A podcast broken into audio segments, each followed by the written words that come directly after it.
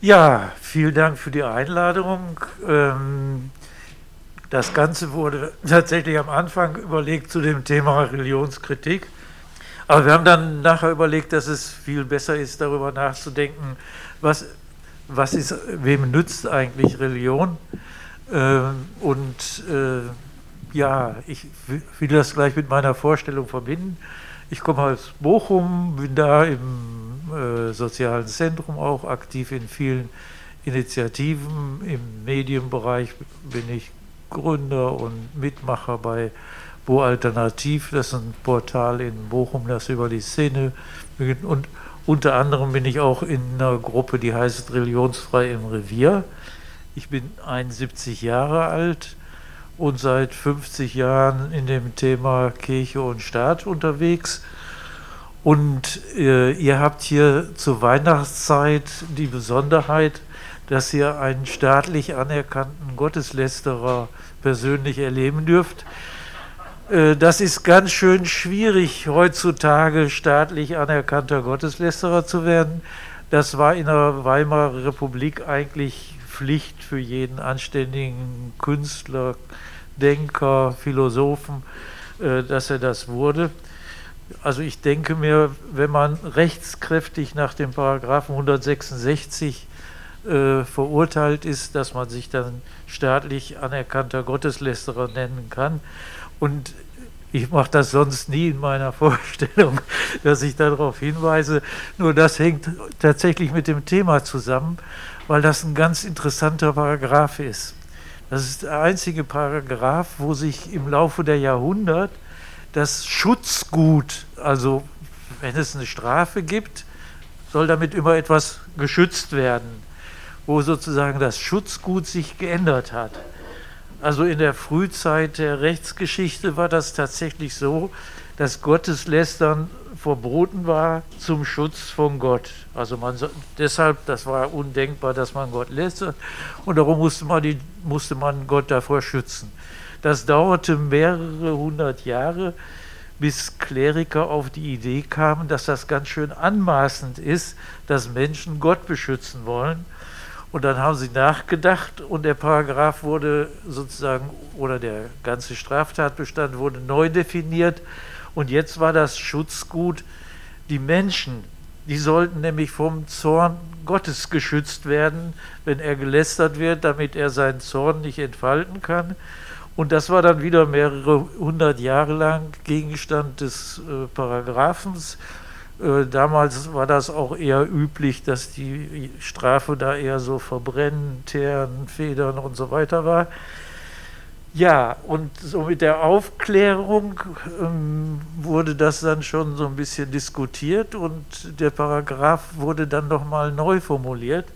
Und heute ist der Schutzgut, ich frage mal, weiß das einer von euch, ist ziemlich unbekannt, ist der innere Frieden.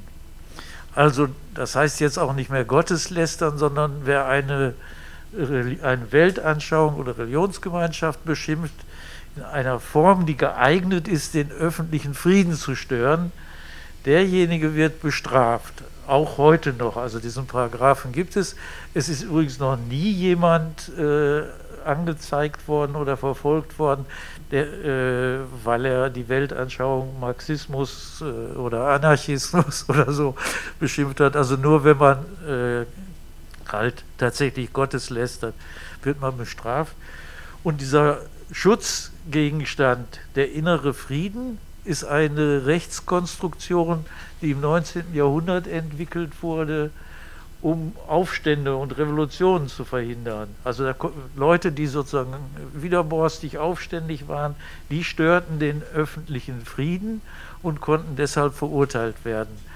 Und das ist eigentlich auch schon so die Antwort zu dem Thema, wem nutzt Religion? Es ist eindeutig, sind es die Herrschenden, die Regierenden, die profitieren dazu. Und ich will äh, hier überhaupt keine Religionskritik üben, weil ich in diesem Laden erwarte, dass von euch niemand ernsthaft an 2000 Jahre alte Märchen aus dem Abendland glaubt und die ganzen absurden Geschichten, die da drin sind, das lassen wir raus.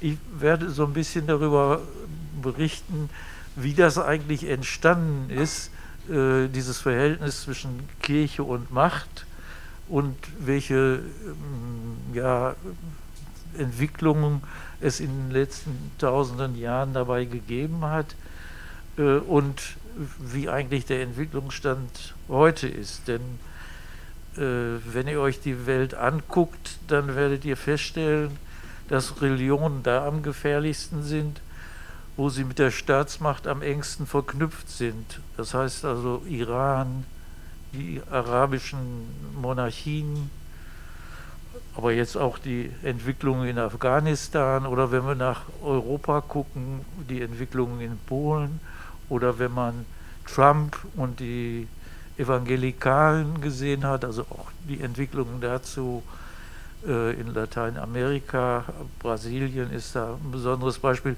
Das zeigt da, wo Staat und Kirche und Religion eng verknüpft sind, äh, da lässt es sich nicht sonderlich gut leben. Es gibt keine Gegenbeispiele. Hm, aber nicht alle Religionen sind gefährlich. Äh, was kaum jemand weiß, ist, dass es unbestritten ist, dass etwa die Hälfte der Menschheit, also vier Milliarden Menschen, äh, gehören zu keiner der sogenannten Weltreligionen, sondern das sind Leute, die an Geister, an ihre Ahnen und ähnliches äh, glauben. Äh, ich habe mich da wenig mit beschäftigt. Ich war nur mal überrascht, als mich äh, ja, überzeugte Sozialisten auf Kuba äh, darin einweiten, welche, welche Rolle dort äh, ja, das, der ganze äh, Bereich Geisterglauben und Ahnen und was man sich alles vorstellen kann, noch spielt. Das ist also sehr beeindruckend, äh, welche Rolle das spielt. Und ich will auch sagen, Glauben ist nichts unbedingt Negatives. Also ich habe eine ganz tolle Erfahrung mit Glauben. Ich habe bis zum sechsten Jahr beispielsweise an ein rotes Wolltuch geglaubt. Und immer wenn ich Bauchschmerzen hatte, hat meine Mutter das wohlaufbewahrte Wolltuch gebracht. Ich habe das umgebunden und es ging mir sofort besser. Das war auch bei Zahnschmerzen so und allen oder wenn ich irgendwo wehgetan habe. Das heißt, der Glaube an dieses rote Wolltuch war was total Positives für mich.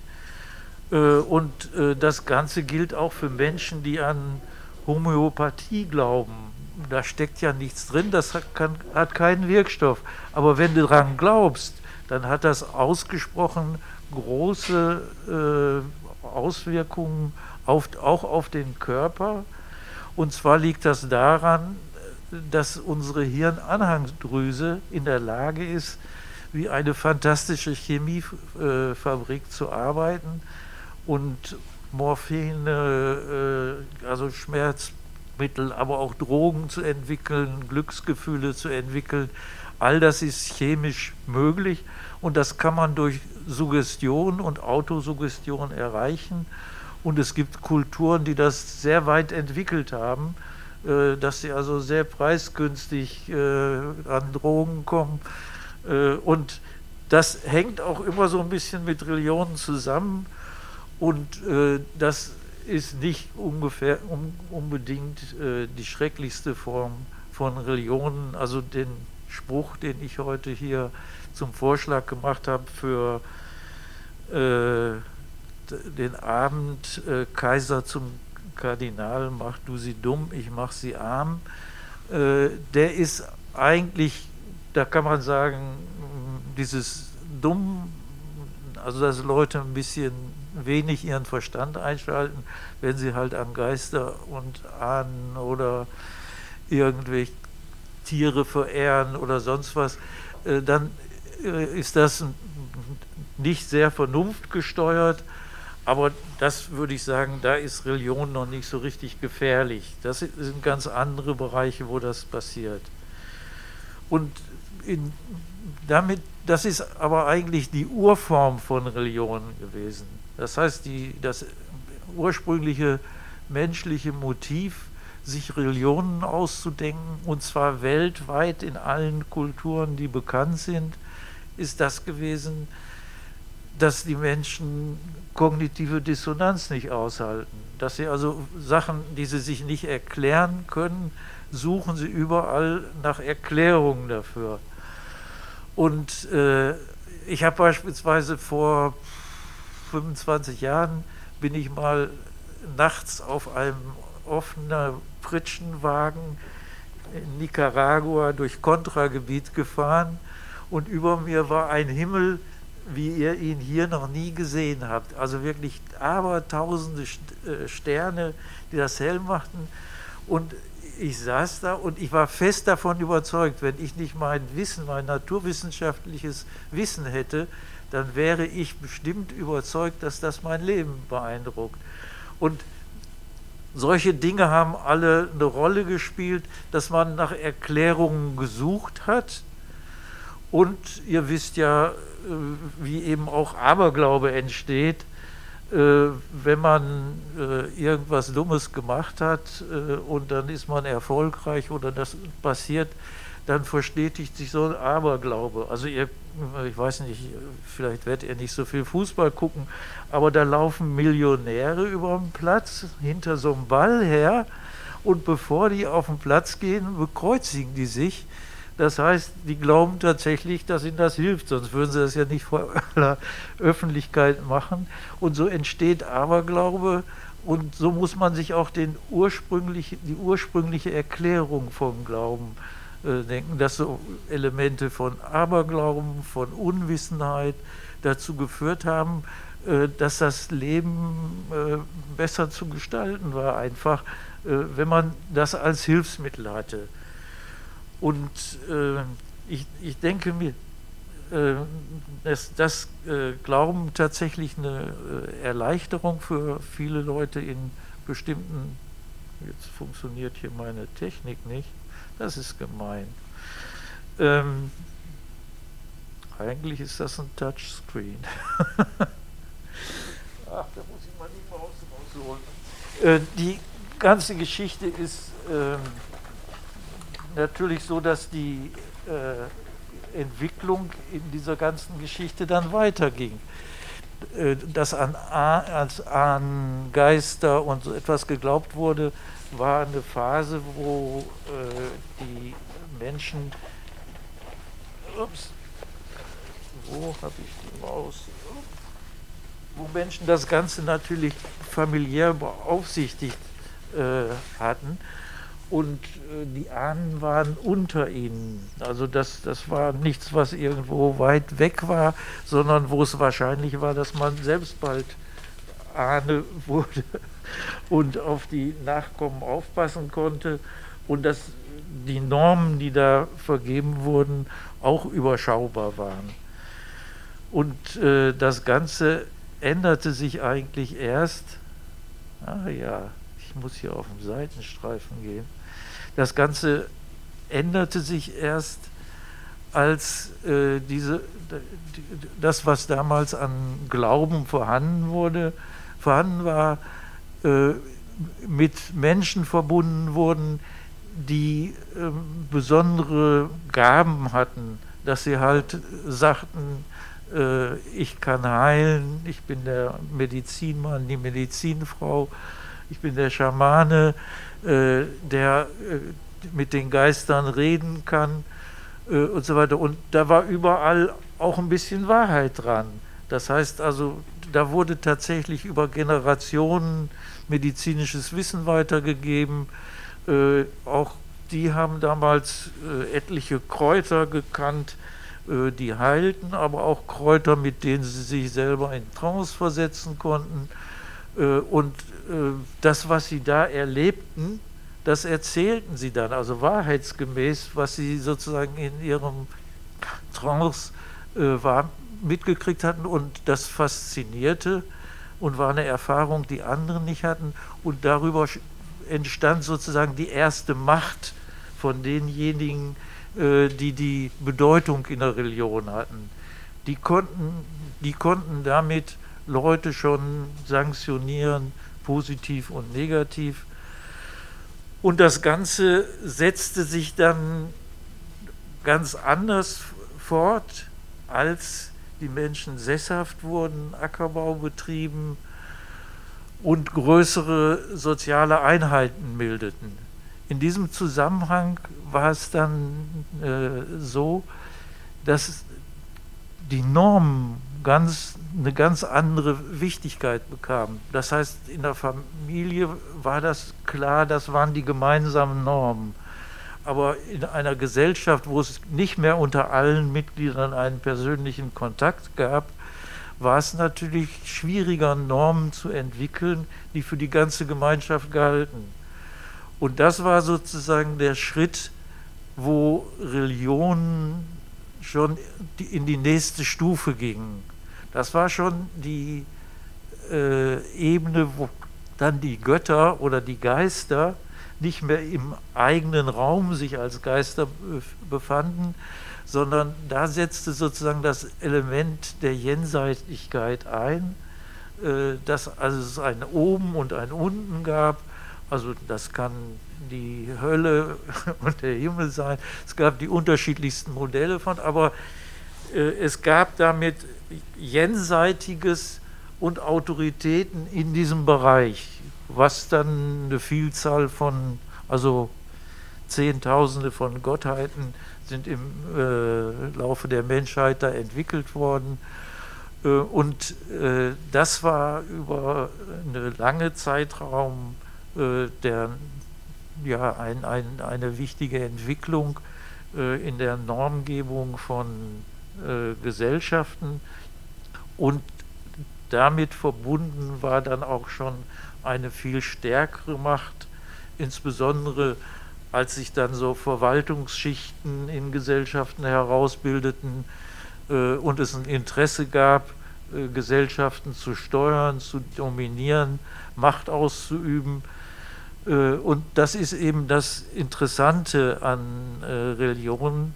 Äh, mit ihnen gelingt es dann tatsächlich, Normen nicht mehr als menschengemacht darzustellen, nicht mehr als Vereinbarungen untereinander, sondern dass Normen göttlich sind, dass sie sozusagen nicht von Menschen diskutiert und umgestoßen werden können, sondern dass das Ganze etwas ist, was von einer höheren äh, Gewalt sozusagen äh, definiert worden ist, was richtig und falsch ist.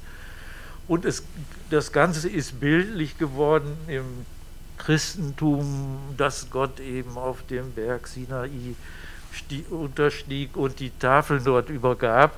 Also das ist der Sinnbild, dass äh, nor gesellschaftliche Normen sozusagen von außen bestimmt sind. Und das ist das wesentliche Merkmal von äh, Religion, äh, nämlich das Gegenteil von Selbstbestimmung. Also dass, dass man eben, äh, wenn man das in einer Gesellschaft erreicht hat, dass Normen und Gesetze nicht mehr selbstbestimmt sind, äh, dann ist das eine andere Form von Herrschaft, die damit erreicht werden kann. Und das Ganze war jetzt äh, so weit entwickelt, dass es jetzt nicht mehr eben auch so war, dass man ja selber wusste, man wird dann nachher äh, irgendwie als Ahne oder Geist weiter existieren, sondern jetzt gab es dieses Oben und Unten und auch äh, sozusagen die äh, Verheißung auf ein äh, Leben nach dem Tod. Das entwickelte sich in der Zeit und das war sozusagen die Belohnung dafür, dass man, an diesen, dass man sich an diese Normen hielt.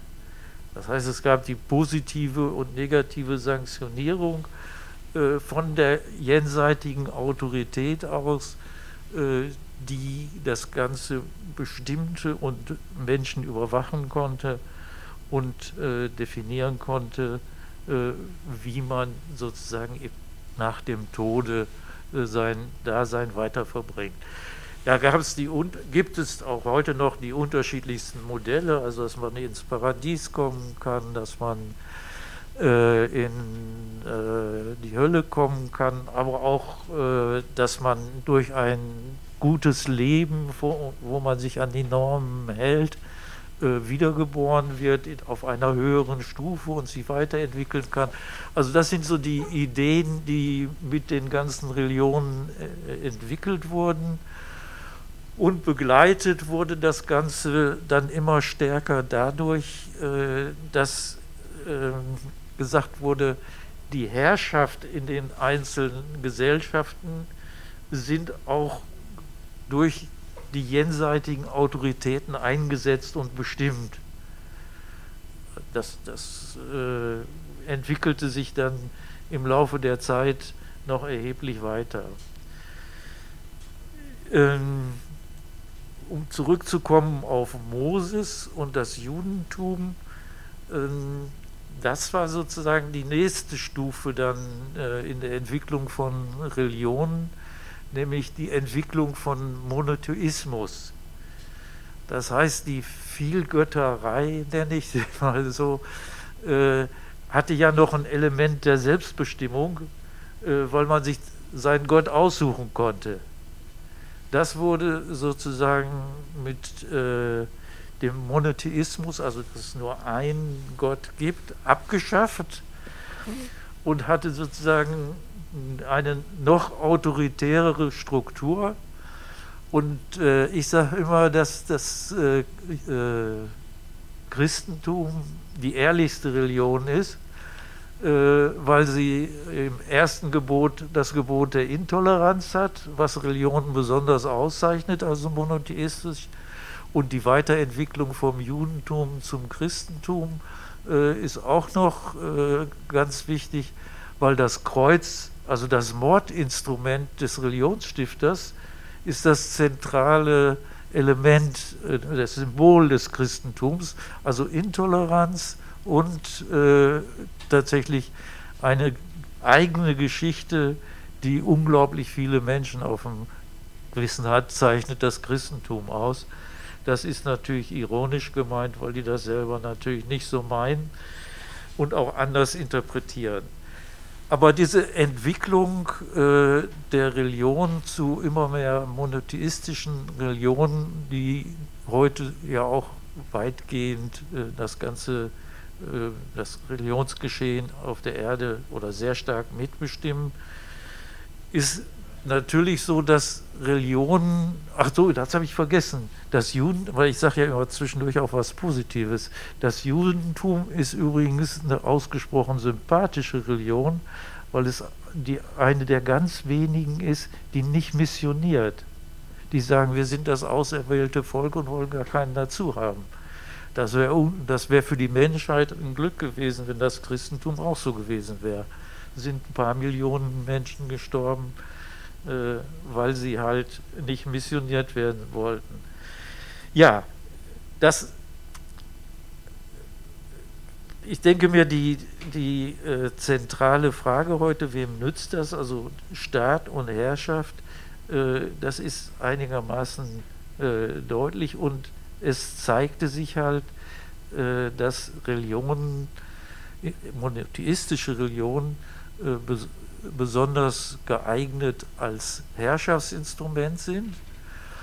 Und äh, dabei kann man sagen, dass der Missionsgedanke dabei auch eine ganz große Rolle spielte und äh, tatsächlich ein wichtiges Element in der Geschichte des Kolonialismus war. Das heißt, äh, wenn von Europa aus die Länder Afrikas, Amerikas und viele Länder Asiens kolonialisiert worden sind, sind sie auch zum großen Teil immer missioniert worden. Äh, übrigens nicht von Anfang an. Also in Lateinamerika hat das 100 Jahre gedauert, bis die dort ursprüngliche Bevölkerung überhaupt als Menschen anerkannt worden sind, äh, die Christen werden konnten. Und dann hat man sich das aber neu überlegt äh, und sie äh, sozusagen mit äh, in, in den äh, Kreis der Menschheit genommen. Bei den Afrikanern war das ja so, dass die noch zum Teil bis äh, ins letzte Jahrhundert bei Hagenbeck im Zoo ausgestellt wurden. Äh, das da ist die Missionierung noch später gelaufen. Auf der anderen Seite ist das vielleicht, das ist auch eine Geschichte, die ja relativ wenig wissen. Äh, vor 2000 Jahren oder kurz danach gab es ein äh, sehr stark ausgeprägtes Kaisertum in Äthiopien und die, die erste richtig perfekte äh, äh, Instrumentalisierung von Glauben war tatsächlich in Äthiopien. Also bei uns in der Geschichte heißt das immer, als die Römer, äh, Kaiser Augustus und so weiter, das dann zur Staatsreligion machten, aber in, in, Wirklichkeit ist das ganz stark Äthiopien gewesen. Nur Äthiopien war halt äh, tatsächlich nur auf Afrika begrenzt und unsere Geschichte ist natürlich in erster Linie eine europäische oder ja, in erster Linie eine europäische Geschichtsschreibung, daher wissen wir da relativ wenig. Aber das zeichnete sich dann aus und die ähm, arabische Antwort äh, als äh, monotheistische äh, Religion war halt dann äh, der Is Islam. Hm, das Ganze muss man sich so vorstellen, dass ja diese Äußerlichkeiten wie Kolonialisierung, Unterwerfung von Menschen ist ja brutal. Äh, Religion hat aber eine viel bessere Funktion, dadurch, dass sie eine ho äh, hohe Sozialisationswirkung hat. Das heißt, es wurde relativ früh erkannt, wenn es gelingt, Menschen beizubringen, äh, dass sie untertan sind und dass das eine höhere Gewalt so will, dann ist das das, wovon autoritäre Staaten und denen Herrschaft träumt. Das heißt, wenn ich einem Säugling beibringe, dass es eine Instanz über ihm gibt, die darauf achtet, was er macht und was, ob er sich an die Normen hält, äh, dann und der das glaubt und voller Angst lebt, äh, dass er in die Hölle kommt, wenn er sich nicht daran hält und dass er belohnt wird, wenn er alles richtig macht, dass er dann ins Paradies kommt. Äh, wenn das klappt, dass man Angst vor der Obrigkeit hat und sich angepasst verhält, und das ist in erster Linie christliche Sozialisation, dann hat man halt den perfekten Untertanen schon mal in der Struktur erzeugt. Und ich denke mir, ähm, wenn man sich das heute anguckt, äh, das ist, äh, das, also insbesondere die katholische Kirche ist ja eine der Organisationen, äh, die wie kaum eine andere das Patriarchat äh, repräsentiert. Und man muss sich das auch heute so vorstellen, äh, dass ja ja, hunderte Millionen Frauen freiwillig in einer solchen patriarchalen Struktur dienen. Ne? Wirklich, die das eingebläut kriegen, dass das ihre Aufgabe ist und dass sie sich so zu verhalten haben. Da mucken zwar mittlerweile welche auf, aber das, das hat tatsächlich, äh, das muss man immer dabei sagen, eine der ganz, ganz großen Leistungen der sogenannten Weltreligion ist es, das Patriarchat einfach durchzusetzen. Und wenn heute irgendwo eine Weltfrauenkonferenz der UN stattfindet, dann sitzen da im Saal die Vertreter vom Vatikan aus Saudi-Arabien und anderen sympathischen Ländern äh, und reden über die Frauen und die Frauen sitzen in den NGOs vor der Tür. Das ist eine Weltfrauenkonferenz heute.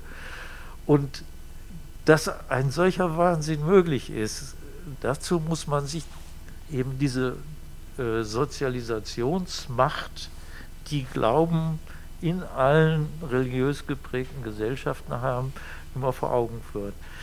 Denn autoritäre Staaten lassen sich auch ohne Religion äh, organisieren. Also der Faschismus ist zwar ganz wesentlich äh, von den Kirchen getragen worden und er hat die Akzeptanz des Faschismus unglaublich erhöht, Aber faschistische Strukturen können auch ohne äh, Kirchen auskommen, äh, weil man kann Repression auch einfach über Polizei, Militär, Überwachung und so weiter hinkriegen.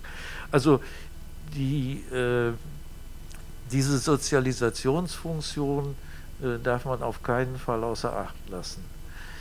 Ich, ich will vielleicht noch mal äh, von äh, dem Anspruch der Kirchen äh, auf ja, Fremdbestimmung, dass es etwas Natürliches und Selbstverständliches ist, dass Menschen nicht über sich selbst bestimmen können. Das ist etwas, wenn man das Menschen auch einimpft, also nicht nur, dass man untertan ist, äh, sondern manche Regionen gehen so weit, dass sie sagen, dein ganzes Schicksal ist vorbestimmt, du kannst da gar nichts mehr machen. Andere sagen, äh, du musst dich eben an externe äh, Normen halten. Äh, das sind alles Bedingungen, äh, mit denen es gelingt, ja, selbstbestimmtes Leben zu unterdrücken. Und das ist im Bereich des Patriarchats halt in der ausgeprägtesten Form vorhanden. Die, die Entwicklung, die meiner Ansicht nach äh, ja nicht stehen geblieben ist bei Moses und beim Christentum, äh, entwickelte sich so weiter, dass es natürlich hier in Europa vor 200, 300 Jahren die Idee der Aufklärung gab.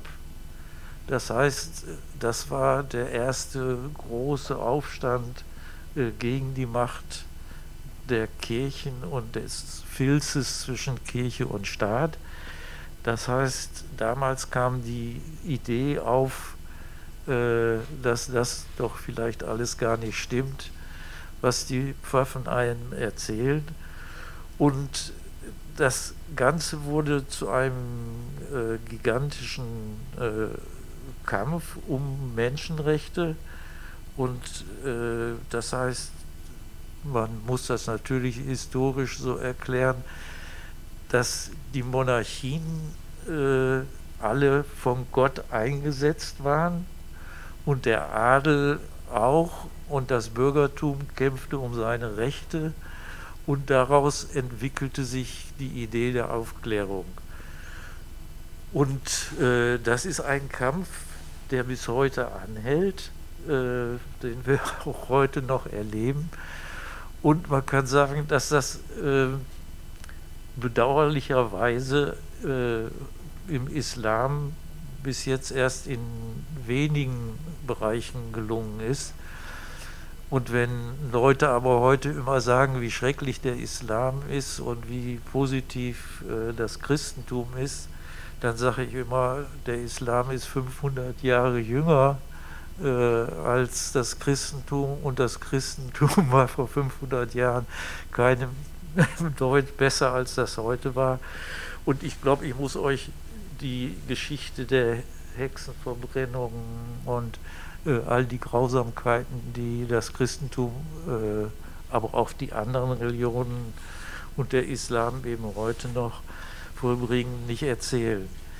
Diese Idee äh, der Aufklärung mh, hm, fußte vor allen Dingen auf einer Geschichte, nämlich äh, das hatten eigentlich äh, römische Philosophen schon entwickelt, den Spruch, äh, sapere aude, wage es weise zu sein, das wurde aufgegriffen und äh, Kant hat das äh, ja damals äh, formuliert, äh, habe den Mut, dich deines eigenen Verstandes zu bedienen.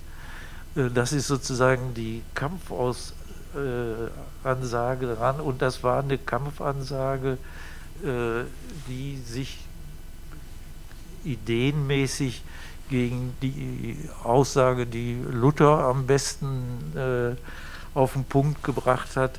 Der hatte nämlich gesagt, um Christ, um wahrer Christ zu sein, äh, steche deiner Vernunft die Augen aus. Das heißt, das ist durchaus klar, dass vernunftgeleitetes äh, Verhalten immer religionskritisch ist. Und äh, das ist so, dass die Kirchen ähm, gegen alle Kirchen und Religionen immer gegen Menschenrechte gekämpft haben, ob es Pressefreiheit, Reisefreiheit und so weiter war. Und ja, wenn wir das so sehen, dann denkt man im ersten Moment, äh, ja, das war früher so und wir sind heute viel weiter. Aber das ist nicht so. Die Erziehung zum Untertan findet immer noch statt. Die Kirchen investieren ganz viel, um in allen Bildungseinrichtungen äh, Macht und Platz zu haben. Äh, es ist völlig einmalig in unserer Gesellschaft, dass äh, in, in der Welt, äh, in welcher Form in äh, Ländern, die nicht als unbedingt fundamentalistisch gelten, Kirchen bei uns Macht haben. Ähm, also sowas wie das Wort zum Sonntag äh, als zur besten Sendezeit kostenfrei einen Sendeplatz zu kriegen, das ist in wenigen Ländern vorstellbar. In den vielen Ländern wäre es undenkbar, dass es konfessionellen Religionsunterricht an Schulen gibt. Äh, und ich könnte die ganze Geschichte fortsetzen.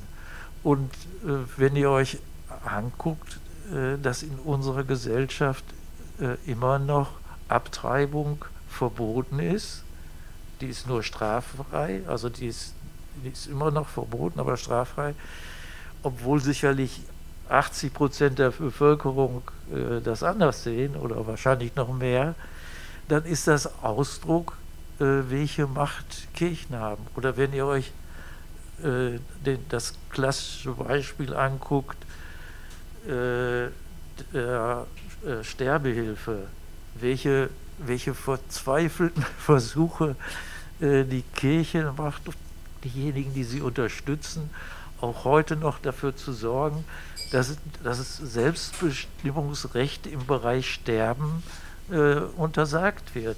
Also das ist in allen Ecken und Enden immer noch ein Kampf. Und die Frauen können da wahrscheinlich noch viel mehr darüber erzählen als die Männer. Das ist immer noch die Bastion des Patriarchats, die katholische Kirche.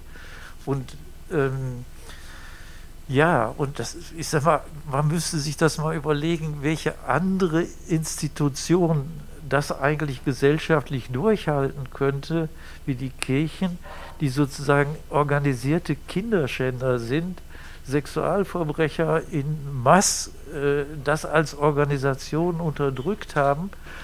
Und Kirchen haben in allen Städten einen geborenen Sitz, also äh, an, äh, die werden nicht gewählt, sondern weil sie Kirche sind, sind sie im Jugendwohlfahrtsausschuss sozusagen die Also welche andere äh, Organisation könnte sich so etwas leisten?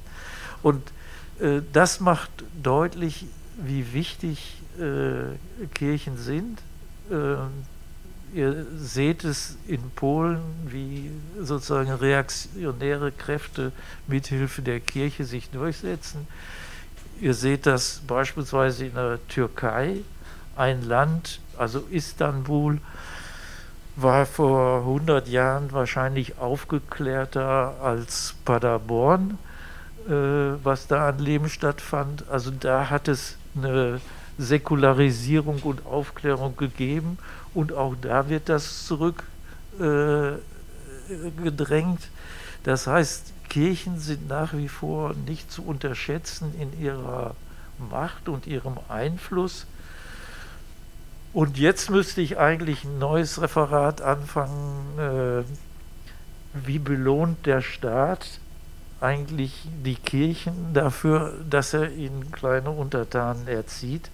Aber das habe ich, das will ich euch nicht zumuten.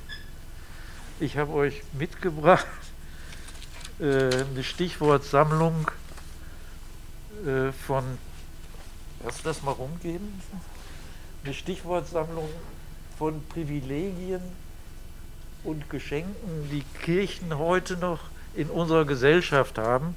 Das heißt, äh, ich kann da gleich in der Diskussion auch gern was zu sagen, aber das ist sozusagen der Spiegel, äh, dass die, Steuern eingezogen werden, dass die Militärseelsorge bezahlt wird, äh, dass Adenauer, als er die absolute Mehrheit hatte, oh pardon, die absolute Mehrheit hatte, dass er das Subsidiaritätsprinzip eingeführt hat, dass er so die ganzen Sozialeinrichtungen den Kirchen gehören, ohne dass sie was dafür bezahlen müssen und dass sie darüber eine unglaubliche Macht auch heute haben.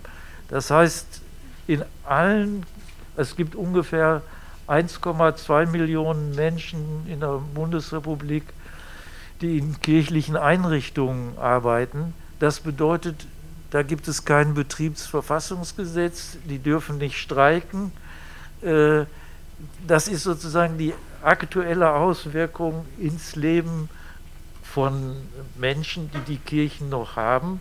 Das heißt, in einem Krankenhaus, das der katholischen Kirche gehört und wo der Hausmeister sich scheiden lässt und wieder heiraten will, dem kann fristlos rausgeworfen werden.